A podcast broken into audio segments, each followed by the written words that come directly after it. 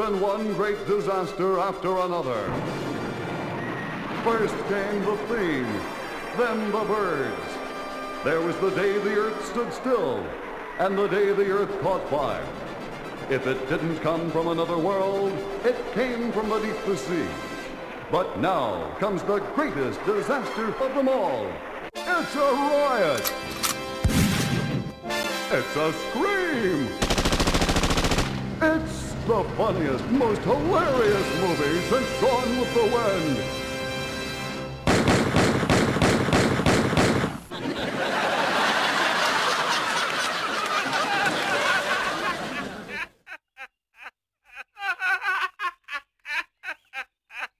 And now for something completely.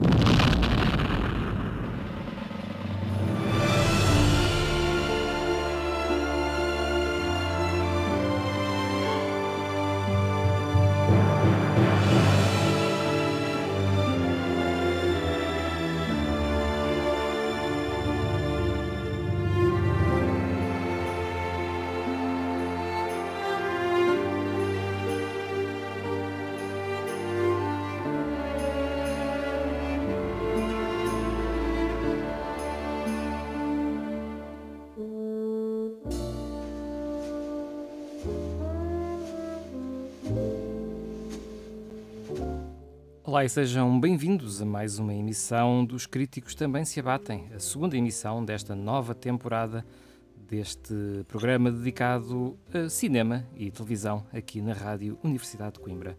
Hoje, a cargo do programa, estou eu, João Pedro Cotrim, e estou aqui muito bem acompanhado pela Beatriz Dias. Olá, olá. Ah, já me ouço. Muito Ok. bem, muito bem. A Beatriz, que presença regular aqui no nosso programa, Sim, Vem muito. cá hoje.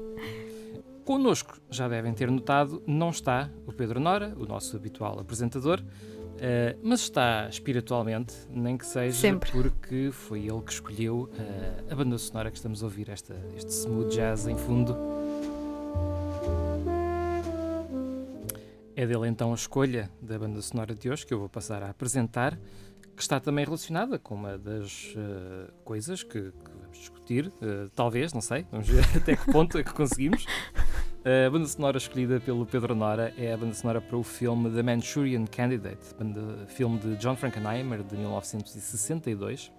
Eh, o autor da banda sonora é o compositor David Amram e ele escolheu esta banda sonora porque eh, o Manchurian Candidate, o filme, eh, é um dos grandes, grandes papéis da Angela Lansbury, que faleceu esta semana, com 96 anos. Eh, Angela Lansbury, que é uma das últimas grandes senhoras do cinema. ok? Uma das últimas verdadeiras estrelas de cinema. Eh, as estrelas de Hollywood, vá, não vou, lhe chamar, não vou chamar estrela de cinema porque é redutor no caso dela. Porque é uma mulher que esteve no cinema, esteve na televisão, esteve no teatro, eh, só não esteve no caminho de um EGOT, ou seja, de um Grammy, porque acho que nunca teve um disco lançado, mas de resto fez muita coisa. Eh, tu, eh, Beatriz, Angela Lansbury, diz alguma Hum, coisa? hum. Gostava muito de, de contribuir e dizer as coisas que conheço que a senhora fez ou em que entrou e Uhum. que participou, mas não. Angela Lansbury, epá, ela. não. Devia ter feito trabalho de casa. Não, é preciso. Não, ninguém tem a obrigação de saber estas coisas de cor, especialmente quando estamos a falar de, de estrelas de, lá está, de Hollywood que já têm uma idade mais avançada e que já não estariam. Não, quero- não, não quer dizer que ela não estava ahm, a atuar, ela atuou até bem recentemente, até 2018, acho que é o último Ah. filme dela. Ah, Sim, mas às vezes há aqueles nomes que, mesmo que a pessoa seja mais velha eh, e que já não seja, já não seja ator ou atriz, Uhum. eh, que a pessoa até conhece porque ou porque fez muitos papéis assim grandes e, e a pessoa ouve o nome e sabe quem é. Eu neste caso não, tive que ir Uhum. mesmo à procura para saber quem é que era a senhora, e, mas acho que nunca vi nada dela Uhum. ou em que ela tenha entrado. Pois, tu possivelmente és muito nova, possivelmente não, és de certeza muito nova Hum, para ter lá. entrado na onda do crime de Sela, que, Sim, passou, sim. que foi um grande sucesso cá em Portugal, como foi de resto um grande sucesso eh, em todo o globo, não é? Pronto, esse, esse nome eu já conhecia, esse é a série, não é? Sim. Uma série. Pronto, mas eh, conhecia o nome, mas nem sequer associei o nome ao nome da, da atriz. Só depois de ver que ela tinha entrado é que percebi, ok, está aqui uma série que eu pelo menos conheço o nome, Uhum. que já ouvi falar, mas mais do que isso não, não consigo contribuir. Ahm, sabes que uh, um, um dos escritores do New Yorker, a propósito da morte dela, disse que, uh, tal como a Rainha Isabel, que também morreu com 96 anos, uh, muitos de nós não nos lembram, muitos de nós, aqueles pelo menos que se lembram, não é o teu caso, claramente, mas pelo menos pessoas da minha geração e da do Pedro, ahm, tal como não conhecemos outra Rainha de Inglaterra sem ser a Isabel II, Ok. também não conhecemos um período da história em que a Angela Lansbury não era uma pessoa famosa. Ah, em que ela não era atriz. Uh, ou famosa, pelo menos, uma, uma grande figura de Hollywood. Ela de facto começa hum, muito cedo, com 17 anos. Ela vem de Inglaterra, foge da Segunda Guerra Mundial e vai para Hollywood, uh, juntamente com a mãe dela, que era atriz também. E acaba por entrar uh, no primeiro filme dela, uh, depois de ter sido lá descoberta numa, numa loja pelo George Cukor, que era o realizador do filme. Uh, entra com 17 anos no Gaslight, de 1944. A Gaslight, que deves conhecer pelo menos o termo, gaslighting, Sim, sim. eh, que é aquilo que nós chamamos quando são dadas coisas a entender que não correspondem à verdade às pessoas de maneira a fazer-lhes a cabeça, né?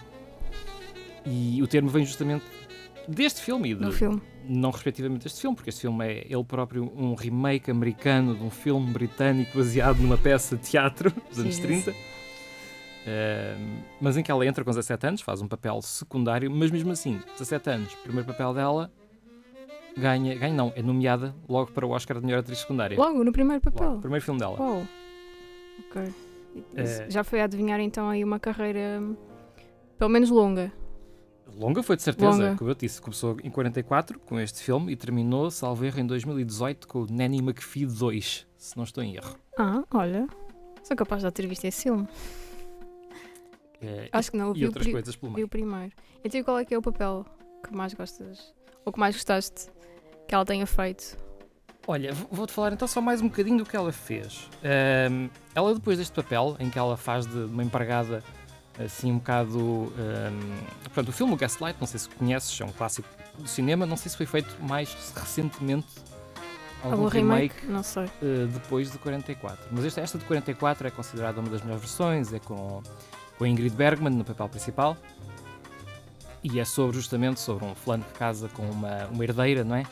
E, e inventa coisas e desenvolve-se a trama de uma maneira a que ela pareça louca para ele poder eh, herdar. eh, para poder considerar inimputável e ficar-lhe com a, com a fortuna. E, a e as empregadas estão um bocadinho metidas nisto, e a Angela Lansbury é uma das empregadas. E ela então, é curioso que ela vai para Hollywood com a ideia de querer ser uma atriz cómica e eles, o, o produtor da MGM, o Cecil B. DeMille, estava sempre a dar-lhe papéis de vilã e de mulher mais velha. Ela com Uhum. 20 anos, com 20 e poucos anos, estava só a fazer papéis de mulheres com 40 e tal anos. 40? Fogo. Isso é muita diferença. E, e no Manchurian Candidate, que é o, o, o- a banda sonora que estamos a ouvir, não sei se viste, o Manchurian Candidate teve também um remake mais recentemente, com o Denzel Washington e com a Meryl Streep. Não te diz nada? Não. Um, Manchurian Candidate é sobre um candidato à vice-presidência dos Estados Unidos a quem é feita uma lavagem cerebral de maneira a ele uh, fazer qualquer coisa a favor de outra potência. No caso do remake, uh, a Manchurian uh, é uma empresa, uma multinacional, mas no filme original uh, estamos a falar de um filme que saiu na altura do, da Guerra Fria, não é? Portanto, é essa a temática. Era um candidato que tinha sido, uh, tinha sido hum, piloto na, na Guerra da Coreia em 1950 e depois foi capturado e fizeram-lhe uma lavagem cerebral. Portanto, estava ao serviço dos chineses. Eh, e ele tem uma mãe que, de certa maneira, lhe gera carreira política. É uma espécie de Lady Macbeth, mas em vez de ser para o marido, é para o filho. Eh, o, todo, o próprio filme tem conotações muito de, de- de drama psicossexual. Há ali uma relação muito complicada entre. Aliás, no livro em que é baseado, ela é bem explícita. Há mesmo uma relação entre pai, entre mãe e filho, E filho. No, no filme, Hum. por causa do código Waze e tal, e do que se pode mostrar ou não em ecrã. Isso foi um bocadinho mais atenuado. Eh, o filme, o livro nesse aspecto era um bocado mais explícito. Eh, mas ela acaba por fazer esse papel então. Eh, é curioso, no seguimento daquilo que eu estava a dizer, que ela fazia papéis de mulher mais velha, ela era 3 anos mais velha do que o ator que fazia de filho dela. Isso faz lembrar as, as novelas portuguesas. Também há situações dessas em que miúdas de 20 anos também já são mães de Uhum. pessoas com 17 e 18. É isso. Acontece muito. Uh, e depois lá está, ela acaba a fazer muitos papéis de, de vilã e fica um bocado desapontada com o cinema. De tal forma que ela depois retira-se para a Broadway. Ah, vai, vai para Vai para a Broadway, faz espetáculos, entra em espetáculos do Steven Sondheim, uh, um dos quais é o Sweeney Todd. Conhece o Sweeney Todd? Sim. Eu- eu- Viste o filme com o Johnny Depp e a Helena Bonham Carter? Não, Ok. acho que não. Uh, Sweeney Todd, portanto, é uma obra do Steven Sondheim, também conhecida, em que ela fazia de, justamente Mrs. Lovett. Aliás, ela é acreditada como tendo criado a personagem de Mrs. Lovett, como nós a conhecemos hoje e como foi depois interpretada também pela Helena Bonham Carter no filme. Um, e pronto, tem grande sucesso lá. Ela foi nomeada, salvo erro, três vezes para melhor atriz secundária e nunca ganhou. E ela dizia na biografia dela que isso foi das melhores coisas que lhe aconteceu, foi nunca ter ganho um Oscar Nunca ter ganho? nunca ganhou um Oscar, foi nomeada três vezes. E ela diz que nunca, porque se calhar, se tivesse ganho um Oscar, não teria tido a carreira que ela depois teve mais no final. Que foi justamente quando aparece ah, a série do Murder She Wrote, que me disse ela, que era um- uma série de, de investigação criminal em que ela fazia de uma já mulher mais madura, com, ela já tinha 59 anos quando a série começou, eh, que, fazia- que era, ela, ela era escritora de hum, livros policiais, na série. Jessica Fletcher. O nome de alguma coisa? É Jessica Fletcher? Não, Ah, pena. É, é desculpa, um- mas, ela, ai, mas ela na série escrevia? Sim, ela na série fazia de uma escritora de livros policiais. Ah, porquê que eu achava que ela era eh, investigadora de Porque justamente porque homicídios? naquela cidadezinha eh, que se chamava Cabot Cove, que é uma cidade pequena do Maine, ficcional, mas, mas Uhum. que era uma cidade, uma comunidadezinha pequenina, estava cheio de criminosos, não é? Como estas cidades nos anos 80 nos Estados Unidos estão, e então ela, nos seus eh, tempos livres, quando não estava a escrever livros policiais, estava a resolver crimes a sério com a polícia da cidade. Ah, Então é uma espécie de Sherlock Holmes, consulting detective. então ela ajudava. Era, exatamente. Ajudava mais do que ajudava, às vezes intrometia-se ativamente nas investigações policiais porque achava que a polícia fazia um trabalho mau. Um, e isto é engraçado porque veio dar visibilidade um, a uma camada demográfica da população, ou seja, mulheres acima de 50 anos, que não tinham lugar na televisão nos anos 80. Havia alguns, algumas séries com, com mulheres no papel principal, mas mais novas, mais atraentes, não havia tanto hum, isso para aquela geração em que ela já estava. Portanto, quase entrar nos 60 anos. E depois a Eu série foi todo um sucesso inesperado. Eu achava que ia dizer que ela tinha vindo dar lugar ahm, quase ela a interpretar um, um papel que assumiríamos que fosse interpretado por, por um homem. Ou seja, que, uh, que a série fosse pensada em, para um protagonista Sim, mas- sim. masculino, Percebo, não é? percebo, sim. Aquilo quase poderia. Aliás, aquilo é localizado no Maine, que é a terra do Stephen King, o estado do Stephen King. Aquilo quase podia ser. eh, ter sido pensado, vamos fazer aqui umas, uma, uma personagem, tipo um escritor famoso do Maine a resolver crimes. Eh, e se calhar podiam ter feito o brainstorming com um homem e acabaram por escolher depois uma mulher. E foi muito bem, escolhido, de facto, porque ela sai daquela daquela eh, caixa onde ela estava metida de, no cinema era uma, uma, Uma vilã uma matrona velha, vilã Eh, Depois da Broadway, depois foi-se Broadway- divertir um bocadinho. Exatamente. E, e tem ali um papel ao mesmo tempo mais sério, mas também cheio de humor, mais maternal até. Eh, nós olhávamos para ela, os miúdos da nossa geração, como quase com a avó Jéssica, resolver crimes na televisão. Era uma personagem muito querida. Nesse artigo que o New Yorker escreveu sobre ela, dizia mesmo que era uma das poucas estrelas de Hollywood que se podia verdadeiramente dizer que era adorada pelo público. Eh, e tenho pena que o nome dela, como estou a ver agora, eh, tenha caído um bocadinho já no desconhecimento. Ela fez depois de outras coisas também, na animação também. Ela entrou na, na Bela e no Monstro, fez de hum, Coisas que eu não vejo. coisas mais antigas, lá está, a animação da Disney. Eh, no Anastácia também. Eh, como já disse, também entrou agora na, na sequela do Mary Poppins. Eh, nos dois na Anime Fizas também entrou. Enfim, acaba por ser uma cara de papéis secundários no cinema. Eh, este Manchurian Candidate é uns- um dos poucos onde ela tem mesmo preeminência no, no ecrã. O filme em si é, é muito bom. O Roger Ebert classificou como um dos 100 melhores filmes de sempre. Acho que é exagero, mas que é bom é. Acho que vou, vou pôr na lista para ver, pelo menos. Sim, o primeiro, o filme original, o The Manchurian Candidate, é muito, muito giro. Ahm, sobretudo agora que estamos a entrar neste período de quase nova Guerra Fria, é muito interessante. Eu também a conhecia muito. Eu tinha. Hum, Quando era pequeno, tinha uns livros da Disney que eram uma espécie de. Não eram novelizações, porque aquilo era mais à base de imagens, era quase fotonovela de filmes deles. E um dos filmes que a Disney tinha feito era o Se a Minha Cama Voasse. Portanto, eu também conhecia a Angela Lansbury visualmente daí, mesmo sem a ouvir falar, e ela tinha uma voz, uma voz absolutamente icónica, é daquelas vozes que tu ouvias e reconhecias Mas logo. eu não, não percebi. Uh, Falaste em livros? Sim, eu, eu tinha uma série de livros da Disney Eram. Que era uma espécie de fotonovelas, ou seja, eram coleções de imagens com um bocadinho de texto, com legendas, de filmes que a Disney lançava. Uh, Ok, mas, mas a, a foto era dela? As imagens que as apareciam imagens do livro eram as imagens Eram com do ela, filme. eram... Ah, ok. ok, onde ela entrava. Portanto, eu nunca vi o filme, que era o Se a Minha Cama Voasse. Mas tens uma ideia já. Mas tenho uma ideia da Tens aí história uma- do filme e, e da imagem dela. Ela fazia de uma bruxa e que fazia lá um feitiço e depois a cama voava e toda a família ia viajar Uau. numa cama voadora.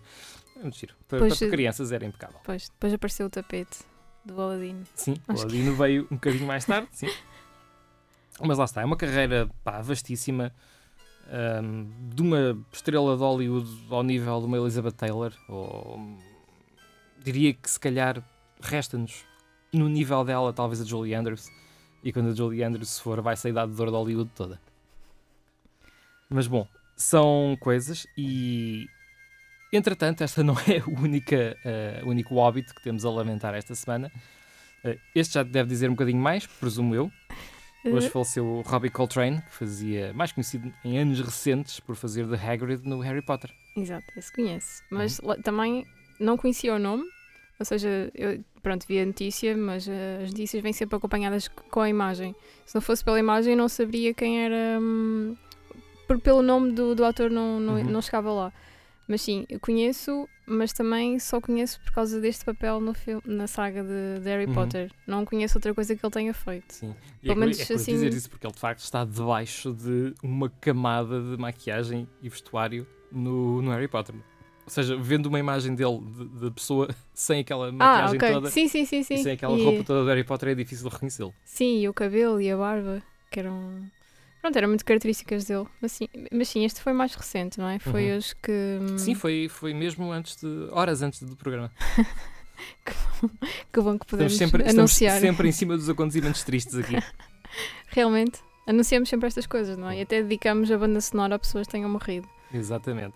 O Robbie Coltrane, eh, pronto, muito mais conhecido pelo papel no Harry Potter, mas tem uma carreira já muito longa eh, na televisão britânica e como ator secundário em vários filmes, entrou James Bond e outras coisas do género, como, como ator secundário.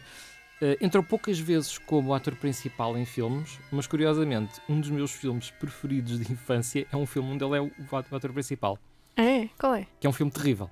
Eu, eu revi aquele filme recentemente e é absolutamente horrível. Mas é- era um dos teus filmes preferidos de infância. Dis- Disseste isso? infância Ou- não, mas... de- Viste-o quando eras Quando novo? era adolescente. Não, não, Oh, não ah, quero dizer infância, mas quando era adolescente via e achava muita piada aquilo. que é um filme chamado The Pope Must Die. O Papa, Pope? o Papa deve morrer. Ok, não conheço. Que é um Sim, filme dos anos 80 em que o personagem do, do, do Robbie Coltrane é um padre de, de paróquia em Itália. Uhum. Uh, o Papa em Roma morre e a máfia quer instalar lá um Papa uh, que seja favorável a eles. Eu estou a ver a imagem. Isto mexe um pouco com, com ahm, na altura, com a morte do, do Papa João Paulo I, que era muito anti-máfia, que teve uma morte um bocado estranha pouco depois de ter sido eleito Papa. Ahm, e então o filme é mais ou menos da mesma altura e brinca um bocado com essa teoria da conspiração de que a máfia matou o Papa na altura ah, para pôr lá alguém mais favorável. Por um erro clerical, passo o, o trocadilho, Uh, ele acaba por ser chamado para ser Papa e depois é toda a máfia atrás dele e o filme é ele a fugir da máfia e tentar lidar com passar de um padre de província para ser o Papa. O papo. Uh, ele que tem problema porque é um, um Papa que gosta de mulheres, rock and roll e carros rápidos. Sim. Portanto, Características de um de um Papa, todos sabemos, não é? Exatamente. Portanto, é uma comédia um bocado disparatada, mas para quem quiser conhecer mais do Robbie Coltrane sem ser como um personagem secundário, Pois, e já que aqui ele É, entra é como, como principal, se calhar vale a pena, não é? Conhecer outras coisas aqui do senhor. Epá, ele não tem nada a ver realmente. é a cara dele sem aquela, aqueles adereços todos de, de Harry Potter e de, daquele cenário todo de magia é muito diferente. Fogo. Mas bom, eh, pá, descansem em paz, Angela Lansbury e Robbie Coltrane. Exatamente. E vamos nós então passar aqui outras coisas. Eu agora vou-te passar a palavra a ti porque eu já Não. falei muito. E começo por te perguntar o que é que tu andaste a fazer neste verão? O que é que eu andei a ver? Houve alguma coisa que tu viste que queiras ressalvar, que achaste interessante? Eu vi, eu vi, vou, ver- vou vendo sempre coisas, mas Uhum. acho que vi mais coisas chatas do que coisas ah, interessantes. Coisas chatas também merecem ser discutidas. Coisas que hum, nem sei se vale a pena falar. Mas pronto, às vezes estou naquele mood em que me apetece ver alguma coisa, mas não me apetece ver um filme. Uhum. Até porque eu tenho sempre tendência a ir ver filmes de, de drama, porque é o, é o género que eu gosto. Hum, então decidi ver uns- um- uma espécie de documentários e vi o, o White Knot, é deste ano, de Uhum. 2022, não sei se conheces. Não. Uh, Chama-se The White, White Knot, The Rise and Fall of Abercrombie and Fitch. Isto era, Uhum. era uma marca Sim, de, de roupa, não é? Exatamente. Hum, e por acaso, eu só soube desta marca há pouco tempo. Aparentemente ela até foi conhecida cá, mas não muito na América, que era bastante. Pronto, era uma marca de, de sucesso, a gente tinha que usar, pronto, era mal- hum, a marca da, Malta Fixe. E então, isto é a história de hum, como é que a marca cresceu, mas como é que ela também entrou em declínio e porquê. Basicamente, hum, passou a ser uma marca quase exclusivamente de, de pessoas brancas e para Uhum. pessoas brancas. Isto é, tem muitos testemunhos de pessoas que trabalharam quer na marca, quer na- nas várias lojas. Pronto, os, os testemunhos são todos horríveis porque hum, só podiam ser pessoas bonitas a trabalhar nas lojas, tinham Uhum. que ter certas medidas. Depois havia relatos de pessoas que, hum, ok, até entravam para trabalhar, eh, mas depois eram chamados para, hum, em vez de darem a cara pela, pela loja, eh, pá, acontecia alguma coisa e eles tinham que hum, abandonar basicamente a fachada e iam trabalhar para o armazém. Era quase uma desculpa para. quase a forçar a pessoa para se Uhum, despedir, sim. porque criava ali um mau ambiente de trabalho. E depois entra também aqui um bocado. hum, aqui outras questões mais a nível de assédio sexual e aqui não só nestas pequenas lojas que estavam distribuídas ali pela, pela América, mas também pelo fundador da, da marca. Uhum. Houve, começou a haver imensos rumores de que ele começava a chamar hum, jovens hum, do sexo masculino de género, olha, quero-te conhecer, vamos passear, vamos passar umas férias, vamos para um hotel, assim, cenas assim. Pronto, isto é, é toda a história de como é que a marca eh, começou, como é que ela se tornou uma espécie de hum, ícone, não sei, Uhum. ícone de fashion, e como é que ela hum, ao mesmo tempo caiu, porque é interessante isto, lá está. Estas coisas depois acabam sempre por saber Claro. e mancham a marca e mancham a- as pessoas. Eles depois também tinham uma, uma coisa engraçada que era eles tentavam disfarçar um bocadinho aqui esta hum, hum, esta tendência de marca para pessoas brancas. Então tam- também havia pessoas que se não fossem hum, as típicas pessoas brancas, fossem por exemplo uma pessoa africana, asiática, tinham também algum tipo de como é que eu ia dizer? Eram quase eh, de preferência para a marca, a marca conseguia chamá-los para que Uhum. eles fossem também repre- representar, representar um bocadinho da marca e Sim. tentar mascarar aqui aquela, aquela questão toda de- da raça. Mas é isso. Não sei, na altura, não sei porque comecei a ver este filme, até porque nem era uma marca que eu, que eu conhecesse, mas É um, é um, portanto, é um, um, é um documentário. é um documentário de um filme, é um filme só, portanto, duas horas e meia, por aí, duas horas. Sim, sim, sim, por aí. E, e Não, qual, é não é o, uma- é uma série. qual é o formato? É, é, tipo jornalístico, como uma- estamos a seguir uma investigação? É, é, Sim, é dramatizado? Hum, tem relatos de Uhum. pessoas que, que trabalharam ou na marca ou nas lojas, é um bocadinho isso, e depois há também muitas, muitas imagens recolhidas, quer eh, fotografias, quer vídeo, eh, estão em arquivos, não, não sei muito bem. Mesmo em formato reportagem. Sim, sim, sim. Pronto, e é isso, olha, não sei se tens interesse em ver, mas também não sei se vendi muito bem aqui o documentário. Foi para passar o Lá tempo. está, eu, eu- sinceramente eu, estou tão alhado disso que eu nem sabia que a, mar- que a marca tinha deixado de existir. Não, eu lembro, não, não, de ver eu- eu-. Não sei se. ah, acho que ela agora ainda existe. Ah, mas pronto, já Porque não tem- eles. Sim, só, só deixou de ser foi a marca. Pois. Deixou de ser foi aquele, aquela marca que toda a gente queria. Uhum. Porque. Pronto. Também acho que se calhar a nível de, de roupa também já deixou de ser aquilo que as pessoas, as pessoas já não procuram, se calhar. É- é já nem tanto que- pelos valores, mas se calhar mesmo pela. Eu, eu posso estar completamente enganado na altura, mas é, Abercrombie Fitch é uma coisa que eu associo bastante aos anos 90. Sim, sim, sim, sim. Eu acho que era essa altura, Foi sim. o período áureo deles, segundo o Pá. documentário. Acho que sim. Epá, também não tenho certeza. Talvez os anos 90, aquela viragem do, do século. Sim, sim, é possível. Pronto, e depois também vi eh, um outro. Isto aqui nem sei o que é que, que, é que lhe é de chamar. Não sei se é, se é um documentário ou se é só uma coisa parva. Que foi o de Tinder Swindler. Ok, sou muito bem. O que é isso? Tinder Swindler. Eu fui completamente à descoberta e pronto, são daquelas coisas que, que não. Eu, eu, gostei, eu gostei da tua descrição, pá, não sei se é uma coisa Porque- parva ou se é um documentário. Porque e depois, também já falei com várias pessoas sobre este documentário. Este também é uma espécie de reportagem, ou uma, como se fosse uma, uma notícia alargada, não Uhum. sei. Uma investigação. Sabes aquelas investigações que às vezes passam depois do, do telejornal? Sim, sim, sexta às nove e essas coisas. Exatamente. Eh, porque a, a certo ponto eu não não estava a perceber se que aquilo era possível. Isto é. ehm, The Tinder Swindler. Acho que já sei do que é que estás a falar. Pronto. Não, não vi, mas acho que também já me Hum. falaram disso. Sobre um fulano que se fazia passar por um Exatamente, tipo um- rico para atrair. eh, Exato, eh, isto, isto passa-se tudo através da rede social do, do, do, do- não é no Twitter, no, do no Tinder, do Tinder. Pronto, e isto também são relatos de mulheres que foram enganadas por esta mesma. E é só uma pessoa, Uhum. e o que acontece é que hum, ele tem uma narrativa, e essa narrativa hum, é contada a todas as mulheres. É, é, hum, tudo o que ele usa, todas as histórias, todas as pessoas, todos os argumentos. Há uma altura em que ele tem que enviar umas, umas fotos e assim, umas coisas um bocado estranhas. É tudo a mesma coisa e ele. Só que ele transmite aquilo como se tivesse acontecido, por exemplo, ontem ou, ou assim. E hum, a, a mim o que me fez estranhar foi que hum, estas pessoas não foram só enganadas quanto à, hum, à identidade da pessoa, mas também porque caíram no erro de, de emprestar dinheiro à pessoa. Pronto, quando mexe com dinheiro já sabemos que a coisa vai correr mal. E por isso é que eu fiquei. Eu, eu a certo ponto fiquei mesmo, mesmo espantada se.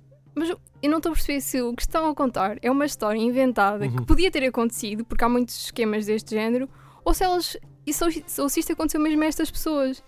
E foi, aquilo aconteceu mesmo, só que eu, pá, não quero ser má, mas eu acho mesmo que ninguém pode ser assim tão parvo, ou como é que alguém é assim tão parvo para cair neste erro, Uhum. nesta armadilha e estar a emprestar hum, milhares de dólares a uma pessoa que não conhece ou que teve com, teve com ele para aí duas ou três vezes na vida e estão tipo a fazer planos de vamos casar, vamos comprar uma casa.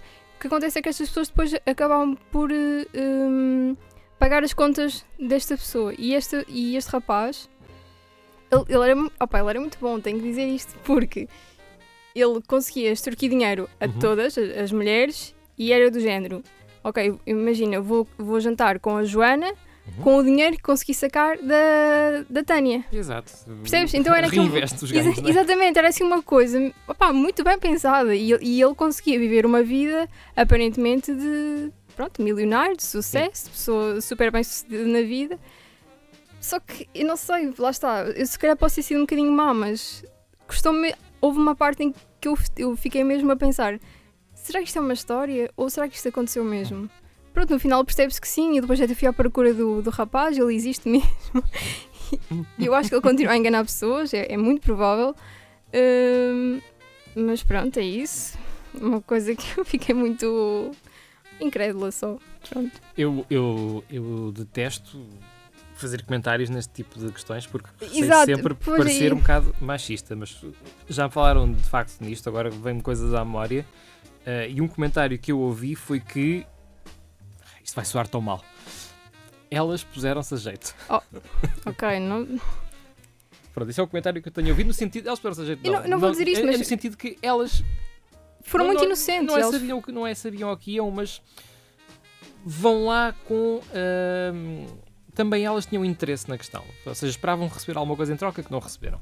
Para Sim. além de uma relação, não é? Queriam Sim, um bocado de sim. riqueza também, foram outra. Imagina, São ou seja, o, o termo americano mesmo é gold diggers. é assim, mais ou Achas- menos. Eu não vi o documentário. Achas que é isso o caso? Tu que viste? Não, não é, é bem, não é bem porque elas também tinham dinheiro. Elas não, não eram pessoas eh, pobres, não estavam Uhum. à procura de casar com um marido rico. Porque o que acontece? Ah, ok. É. Acontece que eles falam, eles conhecem-se, não é? Tem tipo, vão. e- Opa, isto é tão surreal, juro. Conhecem o rapaz, o rapaz convida-as para ir jantar, por exemplo, a Paris e, e ele está, Uhum. sei lá, está em Londres ou está na América, está noutro país qualquer e vão assim jantar a Paris. Ele vai no jato privado e vão jantar num sítio super caro, Sim. super. Pago por outra? Claro. Ahm, e isto acontece, imagina, duas ou três vezes só Epá, com a pessoa e passado uma semana ou duas estão a falar em comprar a casa. E quem é que entra com o dinheiro para comprar a casa? Não é ele, é ela. Sim, Porque ele, ele não tem fundos disponíveis, não é? Está tudo porque investido. depois já acontece lá uma. A história é sempre essa. contar- tenho, tenho o dinheiro parado, não, lhe estou- posso mexer agora. Pá, Parece aí uns acho que estou a trocos contar- que eu não. Não é bem, já estou um bocado a contar eh, a história, mas a certa altura acontece. hum, ele é, vá, entre aspas, assaltado e acontece assim todo um drama numa noite em que ele leva porrada e tudo. E ele fala que há. Mas, eh, tudo encenado? Sim, sim. Ok. E ele, pronto, ele conta que há. hum, são os. Eu não sei se ele diz haters, mas ele dá assim um termo muito parvo. Que estão atrás dele e que lhe querem mal e querem roubá-lo e não sei o quê. E então que, para a segurança dele, ele tem que fechar as contas. hum, e, e fica sem acesso a cartões e não sei o quê. E é esta a desculpa que ele usa para. Olha. Vamos comprar uma casa, mas tens que entrar tu com X dinheiro, Uhum. porque eu agora não tenho acesso às minhas contas. Pronto, e é assim que, que vai que vai sucedendo, que o dinheiro vai circulando de uma rapariga para a outra. E isto eh, pronto, aconteceu com várias várias várias pessoas. Depois há uma que tem ali um twist qualquer e consegue res- resgatar algum dinheiro. Uhum. Pronto, foi um bocadinho ainda mais perto do que ele e também o trama ali. E pronto, mas eh, pronto. Agora Pronto, é uma história, pessoas são enganadas na internet, isto é, o dia a dia. Agora, pode, tu acho que também às vezes só és enganada até certo ponto, não Sim. é? Se vais. Às vezes nem, nem sequer precisa de ser na internet. Eh, A propósito desses documentários eh, de, de casos eh, estranhos, que parecem tão estranhos que nem parecem reais. Sim. Eh, Lembro-me sempre de um que saiu aqui há uns anos, que é o The Imposter. Não sei se conheces. Eu acho que o nome não é estranho. O The Imposter é sobre, hum, portanto, é sobre uma família que, que perde um filho, ele é raptado ou desaparece, e depois aparece anos depois. Será que é mesmo o filho a sério? E será que é a mesma pessoa verdadeira que eles estão a aceitar? Ah, ok. Ok. É um bocado essa questão. No final não, não vi. Pois. E nós estamos ali a pensar, mas é, não é? E se não é, como é que esta família o aceita assim de, de braços abertos? Aquela vontade de. Ah, e depois é, é que depois a coisa. Bem, esse filme é completamente surreal porque torna-se muito mais estranho para a frente. O que eu te disse até agora é simples compa- comparado com o que vem depois. Ahm, mas há coisas incríveis assim nos documentários. Não sei se. Há um também no Netflix que é um documentário de três episódios que é verdadeiramente arrepiante. Que é o Don't Fuck with Cats. Não sei se conheces. Não. Para já a história, a história, a origem daquilo é absolutamente horrível. Até mesmo nós um bocado falar daquilo. Uh, não, é mesmo nojento. Uh, é sobre um fulano que publicava vídeos no YouTube dele a asfixiar gatos. Ok. E houve uma comunidade de internautas que decidiu isto não é fixe, temos que descobrir quem é esta pessoa. E ele mostrava a cara nos vídeos? Ou... Ele mostrava a cara, mas Mostrava. uh, parte da cara, mas que não era possível Totalmente identificar. perceptível, uh, não é? Ele não falava, portanto não percebiam, não sabiam sequer de que parte do globo é que ele era, ok? Uhum. De que, língua, de que país é que ele era, onde é que estava, porque era só o interior de um quarto, sem decorações nenhumas, uh, dele um- a matar gatinhos. Um pobre gato. Um, e as pessoas viram aquilo e pensaram: não, isto é terrível, isto não pode ser. E lançaram uma caça ao homem, internautas amadores, como Uhum. eu e tu, que estamos na net no YouTube a ver e decidem: não, não, não, não, tem que ir ali ao Reddit. Pá, vocês viram isto, isto é horrível, temos que apanhar este gajo. É pá, e junta-se ali uma comunidade global de caçadores, de, de- de assassinos de gatos. Um, é, é, é, é, de facto, é muito intenso, pá, e de episódio para episódio aquilo fica cada vez mais complicado. Mas, depois às vezes a, a coisa reverte-se. mas é real. É real, Aconteceu. é absolutamente pois real. é isso. Depois custa, às vezes custa acreditar que certas coisas Às também. vezes a, a verdade é mais estranha do que a ficção. Sim, sim, sim. E eu neste caso, eu, a meio do documentário, estava estava a duvidar, pá, mas isto não pode ser real. Estas senhoras estão aqui a falar, mas. Porque também há aqueles tipos de filmes que Sim, às vezes há documentários, imitar é. documentários, ou como se fosse um documentário, mas que não, a coisa não aconteceu na, na realidade, é só uma história. Pronto. E eu tive essa dúvida, mas eh, pronto, depois tive que tirar as minhas dúvidas e estive mesmo à procura de- da pessoa. E pronto, e ela existe e continua aí. Isso é muito estranho ter tido essas denúncias e não ter sido. pá. Porque ele, ele depois negou tudo. Ele, ele nega tudo, diz que é tudo real, que, tudo, que aconteceu tudo. Ah, ele. ok, ele vive. eu ia dizer, vive na própria fantasia, ou seja, se calhar é mesmo uma fantasia para ele, não é? E mas é que depois mexe também com, com pessoas, que ele também tem pessoas a ajudá-lo. Porque, lá está, a questão dele que um dia é assaltado e é, é espancado e isso tudo, pronto, tem, tem ajuda de outras pessoas, ele não está a fazer isto sozinho. Agora, pronto. Pois lá está, mas Hum. se ele ser espancado e inventar uma história é, é tudo encenado, faz tudo parte de Sim, uma, sim, de uma ele- fraude. Como é que ele não foi acusado de fraude e levado a tribunal? E Pois é isso, eu também não, não sei. Hum, essa, nem- essa, se calhar é a parte mais estranha que tu me estás a contar, é, é dele continuar e nada não haver Ma- mas, porque, mas porque imagina, ele não está. hum, ele não ameaça pessoas. Uhum. Ele não, não é mau para, para as raparigas que conhece. Sim. De certa forma, elas estão a, transferir dinheiro para ele. ele não faz, não faz É uma-. É uma burla. É uma burla, mas. E, e o que é que vais fazer? Ah, aí, Tá pois. mas, mas é o que eu estou a dizer, burla é crime. Estou-me a lembrar agora de uma, estou-me lembrar agora de uma questão muito engraçada que é, já não sei qual é, que é o país de origem dele, Hum. já não me lembro, mas sei que esta investi- investigação consegue hum, saber o nome exatamente dele e consegue ir à casa dele, dos pais, e aparentemente ele no país de origem dele já era procurado por eh, um delito qualquer, uma Ok. coisa mais, mais pequena, mas ele já no país dele tinha um, um mandato de, de procura, e não sei, não sei se era de prisão ou não, mas pronto. Hum, por isso, ele até eh, nota-se que é uma vida que foi claramente, que está claramente a ser trabalhada para, para uma coisa maior que Uhum. depois aconteceu algo. Não sei se foi na América ou na Europa. Pois. Porque aquilo era em vários países da, da Europa. Parece um bocado um cenário, o cenário do, do Catch Me If You Can, o filme do Spielberg, viste? Sim, sim, sim, sim, sim. M- Também é baseado numa, numa história real, que também é muito estranha, não é? Porque parece que recentemente eh, descobriu-se que toda aquela história real ou não existiu ou foi muito exagerada pelo autor. Mas era uma história real? A do, do Catch Me If You Quando o filme saiu, quando o filme do Spielberg saiu, aquilo era baseado na biografia do Frank Abagnale, que era, um, Ah, era mesmo? que era ok. mesmo um, um técnico da, do FBI que ajudava a capturar eh, suspeitos de, de- de fraude e de, e de, e de falsificação. Mas depois dessa história eu, cons- eu consigo achar hum, uma coisa de gênio. Uhum. Consigo apreciar. Pois. Agora, esta aqui é, só, é de mau gosto. É uma pessoa que só quer viver uma vida de fachada.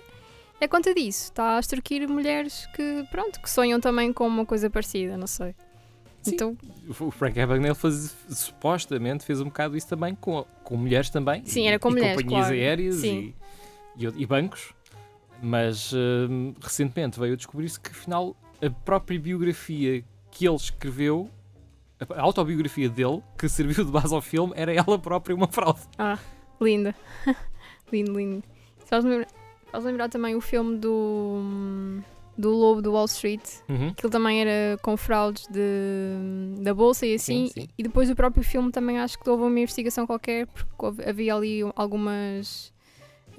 hum, não vou dizer ilegalidades, mas algumas questões que claramente não estavam. Bem explicadas. Sim, é? não estavam bem explicadas e também foram alvo de, de investigação. Então também teve piada. Não sei se isso foi para a frente ou se, se, se deu em alguma coisa, mas lembro-me na altura de ver. É sempre- tem sempre Hum, piada. sim, não me lembro agora do nome do, do personagem, Jordan Belfort. É esse? É capaz. Sim. Eu- o Lobo Wall Street acho que também é baseado num- numa autobiografia. Hum, portanto, é, é- é tal questão. Se calhar são autobiografias que são um bocado embelezadas. Sim, para, para o ecrã, não é? Para o É. grande ecrã. É possível. Não, não, eu estou a dizer, mesmo quando são escritas. Ah, já quando são escritas. já, sim, já sim, quando são sim. escritas já há ali coisas. Deixa-me cá escrever esta Sim, claro, também. diferente para ver se, se eu saio um bocadinho melhor neste A filme. pessoa não gosta de ser humilde, não é?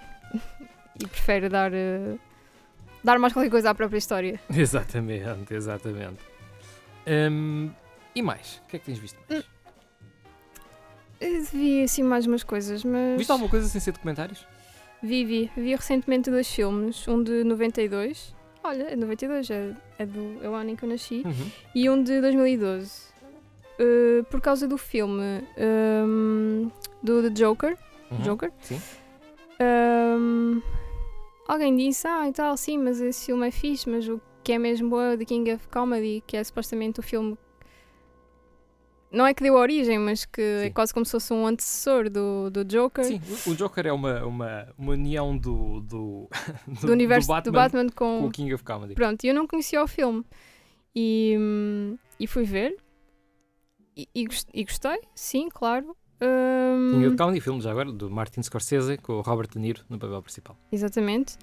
E hum, que até tem uma, supostamente há aqui uma espécie até de ligação por causa do papel de Robert De Niro, Sim. não é? Sim, Que não, é, ele- não é por acaso. Pronto, e eu não, não sabia, então quando me disseram isto, ok, então tenho que ir ver porque não gosto de que estas coisas aconteçam co- e eu às vezes sinto que não devia ver certas, certas coisas sem ver outras coisas primeiro. E acho que Uhum. este foi um desses casos, apesar de eu ver o, o Joker, pronto, primeiro do que o The King of Comedy, senti a necessidade de ir ver este e também como era um filme de drama, não, não me custou assim tanto. Ahm, eu percebo porque é que é, pronto, a comparação.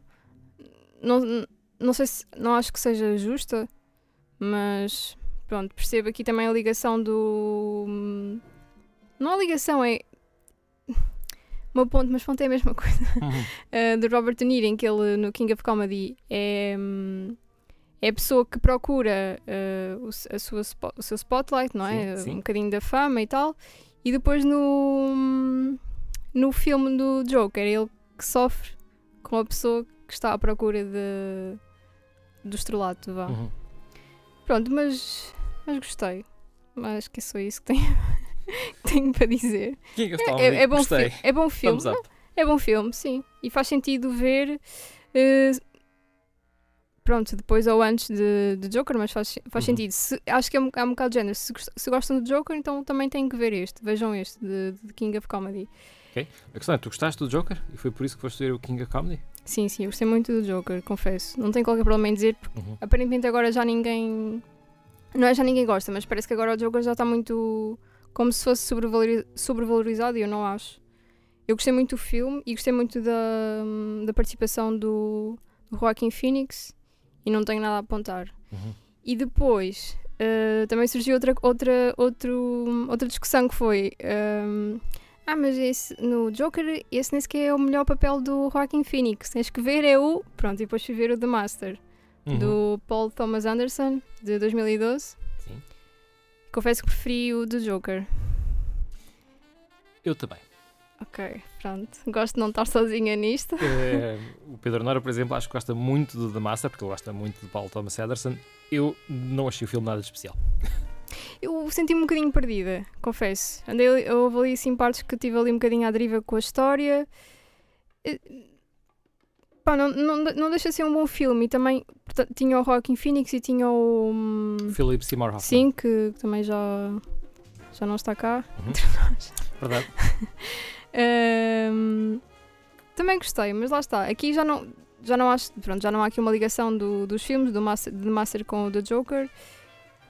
E no entanto, eu sinto é que a personagem de- aqui do Joaquin Phoenix em The Master é um bocadinho mais sombria e mais pesada. E por isso é que se calhar as pessoas às vezes podem dizer que aqui ele estava melhor enquanto ator do, Uhum. do Joker. Pode ser um bocado por aí, não sei. Continuo a preferir eh, Pá, são- são- Joker. São dois papelões. E, e, Sim, e sim. se calhar no Joker ele come mais cenário. Ahm, eu acho que a questão de eu gostar mais dele no Joker é porque não gosto assim tanto mesmo do, do, do The Master. Ok, para ti, pronto. É, é o filme que traz a, a prestação dele para baixo, para mim. O The Master. Sim. E, e apesar de eu no Joker também não não, vá não estar fascinado pelo, pelo filme, porque ao contrário de ti, eu vi o King of Comedy primeiro e estava a ver o Joker a pensar, eu já vi isto antes. Uhum. Eu, tipo, não é remake, mas pronto. Não é mas- remake, mas é Porque quase. vai buscar muito de- Uhum. da história do, do Batman, não é? Da saga Batman. Uh, mas sim, continuo a preferir o, o Joker. Uh, já agora, uh, e aqui entre nós, o melhor papel do Joaquin Phoenix é o- é o Her. Achas? Uhum. Para mim é. Hum, não sei, é difícil. Eu, hum, E se tivesse aqui o. Pedro, provavelmente diria que é aquele filme em que ele faz de, de- que esteve naquele período maluco em que ele deixou de ser ator para ser rapper. Como é que ele se chama? I'm, I'm not here. Ah, Ai, não sei. mas lembras-te dessa história do Joaquin Phoenix, que ele a certa Não. altura deixou de atuar, deixou crescer o cabelo, andava sempre de barba e de óculos escuros e só queria ser rapper. Mas eh, história real? A vida dele real ou. Na vida dele real, ele fez isso. E depois veio dizer que era tudo para um documentário. Mas isto durante anos, ok? Não foi uma questão de meses. Ele durante dois ou três anos viveu esta pessoa de Joaquin Phoenix que, que ia para os talk shows e falava. Então isto é a tua nova carreira agora? É isto. E só fazia isso.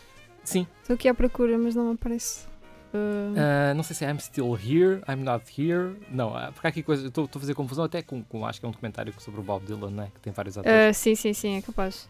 Mas o, o, o, filme, esse filme tem um, tem um título muito próximo. Nunca estiveste aqui, mas está em português. Não acho que é esse, sim. É. Nunca estiveste aqui. Que ele tem mesmo um aspecto super deslavado. muito estranho, muito estranho. E ainda há hoje muita gente que pensa que You eu- were never really here. You Were Never Really Uhum, Here. Ok, existe, existe. Há muita gente hoje que pensa que aquilo foi mesmo uma opção de vida que ele tomou, não resultou e depois inventou a história de era para um é tudo papel. um papel, é tudo um Então documentário. entrar em personagem e tal, Uhum. sim. Pois. É, é capaz, não? É, a verdade total só ele a saberá. E a claro, verdade é que se é um personagem, é um grande personagem e, e palmas pelo, pelo método, não é? Por estar pelo três empenho. anos envolvido, sim. Sim. Foram três anos sem trabalhar eh, no cinema para, para- fazer aquilo. Sim, eu li há pouco tempo, pronto, não sei se é verdade ou não, que o. hum, Epá, fogo, odeio não saber os nomes. Não, odeio que os nomes não estejam na ponta da língua. O ator de. hum, Não vou saber nunca. Nem o filme, sabes? Sei o filme, só que vai demorar muito tempo. Hum, o Dallas Buy- Buyers Club. Sim, o Matthew McConaughey. Pronto, esse. Que. Não sei, como, pronto, não sei como é que foi o início de carreira dele, mas ele fazia muitas eh, comédias românticas, não é? Uhum, Tipo, sim. fazia sempre assim. Fazia sempre parte de um casalzinho romântico. Que ele deixou. Começou a negar esse tipo de filmes. di- dizia não, não quero. O que eu quero mesmo é fazer papéis, vá, a Uhum, sério. Sim. Entre aspas. E então. Eu- Foi eu- só- eu não sei se ele fazia só dessas coisas românticas. Ele não queria ser basicamente o ator bonito e não queria eh, resumir. Que a sua, carre- que a sua carreira se resumisse a isso. Uhum. E dizem, pronto, dizem, eu li que foi o facto de ele ter começado a negar esses papéis que ele não queria fazer, que depois lhe deram eh, outros papéis, como por exemplo de Dallas Buyers Club Uhum. e o. Não é Gravity, o outro. O Interstellar. Sim. Também, por O outro filme dessa altura no espaço que não é muito bom. Ah, pá, são todos, há ali uma série de filmes Sim. que, pronto, É, são os dois filmes sobre, sobre espaço. sobre o espaço que não, são, que não são muito bons e que foram lançados na mesma altura. Sim, acho que nunca vi o The Gravity, acho que nunca acabei. Eu lembro de começar e estava-me a sentir muito hum, claustrofóbica Assim, mesmo. O Gravity já não podes ver. Porque o Gravity é para Porquê? ser visto em 3D no cinema e só em 3D no cinema. Não Em vale a 3D, pena. ainda por Sim, cima, em Não vale a 3D. pena ver noutro lugar. Uau, eu, eu explico- eu acho que já falei disto aqui com, com o Pedro Nora. Na altura o 3D, era- o 3D era um bocado um gimmick ainda, e é, nota-se porque não ficou, não é? Sim, exato. Uh, era um bocado um gimmick que nós achávamos. E eu, quando vi o Gravity, que não é um grande filme, ok? Não acho que seja um grande filme, mas para mim foi talvez o único filme onde o 3D serviu como uh, parte da narrativa e não como um gimmick para vender o filme. Uhum.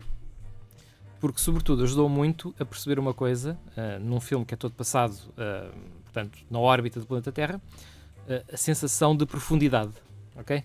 Pois, faz sentido. Quer dizer, espaço, mas o espaço é vazio. Exato, mas aquilo, aquilo ajudou muito a perceber a sensação de profundidade, que era uma coisa que eu nunca tinha sentido noutros filmes que mostravam imagens passadas supostamente no vácuo do espaço. Achei muito interessante, de facto, especialmente a primeira metade do filme, embora a física daquilo também tenha muitos problemas Sim, e o, sim. o Neil deGrasse Tyson tem uma sequência de tweets enormes só a identificar os erros todos do Gravity, que é muito giro. Ótimo. mas eu não Eh, não minuto tal, isto está mal, minuto tal, isto está mal, minuto tal, isto está mal. será que não o podiam ter consultado antes? Hollywood consultar especialistas. Nunca vi isso, nem, nem, nem em física, nem em filmes históricos, nem nada. Não acontece. Mas nem, sim, eu. nem em vestuário, já ouvi dizer que até que agora o filme da, da Ana de Armas sobre a Marilyn Monroe, o Blonde, Ai, só tenho ouvido péssimas. diz que, pá, para além de ser um desastre em termos de representação, também, vão, também ouvi os especialistas em moda a dizer que aquilo está tudo mal, que os vestidos são todos mal feitos, Mas tu que a ouviste. Marilyn não vestia nada daquilo. Mas ouviste. Ouviste, não? Leste críticas mais sobre a, a representação? Sobre a representação da Ana de Armas em si, Oh. não ouvi nada de mal. Eu ouvi Ah, mal ok. sobre o filme em o geral. filme, ok. Está muito. Pronto, ok. Então eu reduzir muito uh, a Marilyn, não é? É o que eu Uhum. tenho, pelo menos é o que eu tenho lido. E estou a ver já a ficar sem interesse nenhum em ver o filme por causa disso. Lá está. eh, Eu não o vi, portanto não posso criticar. Sim, eu tu Ah. também. Também não, ainda não. Uh, não sei. Ahm, pronto. Exato. E Mas bom, estavas então a falar do King Comedy, do... Ah, sobre o Matthew McConaughey. Ahm, ele, no princípio, ele por acaso teve um filme que era um papel bastante sério. Que era, o filme era O Tempo de Ódio, acho eu. Que era sobre eh, um crime lá no sul eh, dos Estados Unidos e ele fazia de um advogado de defesa do criminoso eh, que tinha abatido dois tipos que, que- que lhe violaram as filhas. Eh, e acabou por ser ser julgado e era um julgamento de hum, sul dos Estados Unidos, portanto estamos a discutir pena de morte, obviamente. uhum. E hum, é um filme até com um bom elenco. O filme é um bocado dramalhão e nota-se que ele já está a tentar fazer um filme, Pronto, eh, um papel sério, mas não tem ainda, o ainda não talento tinha para esta leca, não é? Se calhar foi isso que até que, que o pode ter despertado e Uhum. de género, ok, é isto que eu quero fazer. É. Não Epá, quero ser a pessoa bonita no ecrã. E- Eu sei que, que ele já ganhou Oscars e que há já a gente a achar que ele se tornou um grande ator. Eu não, Ainda não. ainda não vi nada disso dele, a não ser no True Detective. Foi de facto onde eu gostei mais de o ver. Olha, também é Viste o True Detective? Eh, Eu vi a primeira temporada. Sim, é, é a série, a temporada onde ele entra. Ah, depois daquilo muda? É não não to- sei. Todas as temporadas do True Detective são histórias diferentes com atores diferentes. Ah, é? Sim. Ok, eu não sei se sabia isso. Ah, mas sim, eu vi a primeira temporada e, e muito provavelmente até comecei a ver porque ele estava lá. Uhum. Porque quando vou ver co- coisas novas que não, que não conheço, ou a história, ou que ninguém me tenha falado, procuro sempre, ok, está aqui um ator que eu gosto, se calhar pode não ser muito mau, ou, tipo, ou então é um realizador que eu gosto. Isso também é um bocado Vou- assim, só que eu, eu- eu fui pelo Woody Harrelson, não foi Pronto, pelo... foste pelo outro. Ah, e, e sim, também já não me lembro muito bem da série. Confesso que era uma coisa muito confusa e muito. Era uma história um bocado Muita macabra. ficção, não é? Uhum. Havia ali muita ficção, muita coisa obscura. É, e era uma série, essa temporada especialmente fazia muitas referências a, a literatura eh, gótica de- do século XIX, da história do King in Yellow, coisas quase, não, não são Lovecraftianas, mas são, são quase do mesmo estilo. Ah, e portanto, quase que uma pessoa precisava de conhecer aquelas coisas para mais, não é? a Saber um bocadinho mais para entender melhor o filme. Pois é isso. Eu às vezes, quando vejo filmes ou séries, eu sinto que nunca consigo, ou não é nunca, mas em alguns filmes ou em algumas séries, sinto que eu posso não estar a gostar daquilo porque não tenho mais conhecimento sobre Uhum. o tema. E isso deixa-me deixa-me triste, porque acho que hum, parece que depois o filme está só acessível a certas pessoas que conhecem o tema, que sabem sobre a, Yeah. ou a ciência, ou a religião, ou o ambiente, ou a política, ou assim. Isso deixa-me triste. Percebo. Tu viste o último filme do Tarantino, o Once Upon a Time in Hollywood? Sim, vi. E, e gostaste? E percebeste? Eu, eu, eu agora já percebi, mas, mas a eu, questão é, tu, tu conhece- sabias, conhecias o caso antes de ver o filme? imagina, hum, sabia coisas, Uhum. sabia algumas coisas, e depois, só que como comecei a ouvir tantos nomes conhecidos, como o do realizador, do Polanski, Uhum. e depois como o, o do Charles Manson, não é? Uhum. Assim, peraí, o que é que se está aqui a passar? Eu conheço estas coisas, eu conheço estas histórias, eh, depois tive que ir hum, eh, ler mais coisas e, e ver Mas- mais coisas para depois perceber que aquilo. Mas depois de veres o filme. Pois, Lá exato, está. depois de ver o filme. Depois parece que uma pessoa não aprecia tanto o filme Uhum. ou não consegue tirar tanto partido do filme porque não sabe o resto. É, exato. Eu, eu, para mim, o Once Upon a Time in Hollywood é dos melhores filmes do Tarantino porque eu conhecia a história. Se eu Pois, não conhecesse a história, não ia, não ia perceber a ideia do, do filme. E eu, eu, eh, entretanto, eu já revi o filme, mas sinto que já não. Aquela surpresa, aquele choque. que- Exato, eu sinto que já, não, já nunca vou conseguir apre- apanhar. apreciar o filme É. eh, como teria sido a primeira vez se soubesse a história toda pelo menos um bocadinho mais, porque acho sim, é, eu acho que toda a gente já ouviu falar do, daquele massacre e do culto que havia ali à volta do, Uhum. do Charles Mans- Mason e daquelas pessoas que eram todas influenciadas por ele. Mas lá está, se eu soubesse um bocadinho mais, se soubesse que a mulher, pá, não sei se estou a dar spoilers, mas que a mulher tinha morrido. Não, isso é, isto é a história real. Pois a história, É uma história pronto, é a real. história, lá está. Até estamos a fazer serviço público se contarmos isso. Portanto, naquela altura, Exato, podes já, já- já não me lembro em que ano é que foi, mas foi final dos anos, eh, final da década de 60, salvo erro. É possível? Eh, hippies ainda havia. Sim, o, o Charlie Manson, que era um, um músico falhado. É Charlie, eu estou a dizer Charles. É o Charles Manson. Ah, pronto, é Manson. igual, não é? Ele era um músico falhado que, se, que queria ser os próximos Beatles eh, e então ele junta ali uma comuna de hippies com ideias muito maradas, muitas drogas pelo meio, Uhum, muito ácido, exatamente. muito LSD. eh, e então decidem que os, os atores promovem a violência no mundo atual e como tal têm que ser eliminados. Ah, é essa. hum, ok. Porque o que eu Ah, sabia. e depois dizem, inventam histórias, ah, fomos inspirados pelo demónio. Pois é quê. isso, é, é, é que ele supostamente ele era ali um deus, não é? Uhum. E ele estava a pregoar para, para a sua comunidade e, e a comunidade dele, pronto, eram aqueles hippies que pá, tomavam Uhum. muitas drogas e por isso, não sei se por isso, mas provavelmente por causa disso eram mais influenciáveis e exato. estavam quase sobre o seu domínio, sobre o seu Uhum. poder. Exato. E então ele, ele não interfere, portanto, ele não está presente na, na cena do crime, mas instiga uma série de seguidores a fazer um. um- não lhe quero chamar um ritual, um sacrifício, mas eh, eles acabam por entrar na casa do Roman Polanski foi. em Hollywood. O Sim. Roman Polanski não está lá, na altura, está, Uhum. está em Inglaterra a filmar, mas está lá a mulher dele, grávida, Grávida, a atriz, a atriz Sharon Tate e mais uns amigos, e eles matam-nos a todos. E é este o caso. E é, é isso que depois dá origem ao filme. Ao filme. Onde o filme nos leva é outra questão, mas eu acho que saber esta história é muito mais. eh, torna muito mais interessante o filme, até porque o filme é muito lento Exato, é que esta coisa toda só acontece mesmo no e final. tu sentes não a é? tensão a crescer ao longo do filme todo, porque na tua cabeça tu sabes para onde é que aquilo vai.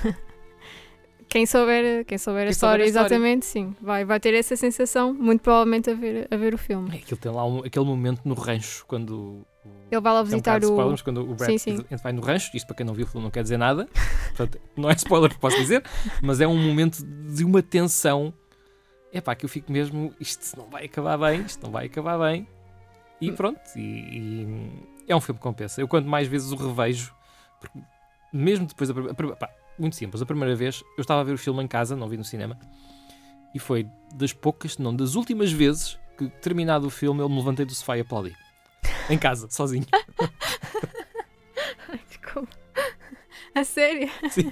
Pá, não resisti. Aquilo acabou e eu, pá, muito bem. Levantei-me e palminhas. Palminhas, Tarantino. Muito bem. Não Ahm. nunca, nunca fiz tal coisa. Eu, em casa, sozinho, também não. Posso já ter feito no cinema uh, Já, com mais já- pessoas. Já quase no cinema, já, não, já, já quase isso não se faz. Já, já é muito raro no Pois. cinema também. Só nos aviões agora. Ora bem, Beatriz, tens mais alguma coisa para dizer? Nem que seja adeus até à próxima. Temos um minuto até ao final. Olha, posso dizer que agora eh, gosto muito de, de Larry David e Curb Your Enthusiasm, então comecei a ver Seinfeld, porque toda a gente dizia que eu tinha que ver Seinfeld. Estou a gostar mesmo muito, muito, muito, muito. Não, não sabia que ia gostar Uhum. tanto. E é uma série que me faz mesmo rir muito, muito, muito. Por isso acho que a gente devia ver. Apesar de ser uma série velha, podem ver à vontade. Claro. Vale sempre a pena rever Sim. alguns clássicos, como O Crime de Sela, com a Angela Lansbury. Os críticos também se abatem. Fica por aqui por hoje. Continuem na companhia da Rádio Universidade de Coimbra em 107.9 FM ou em www.ruc.pt. Até para a semana.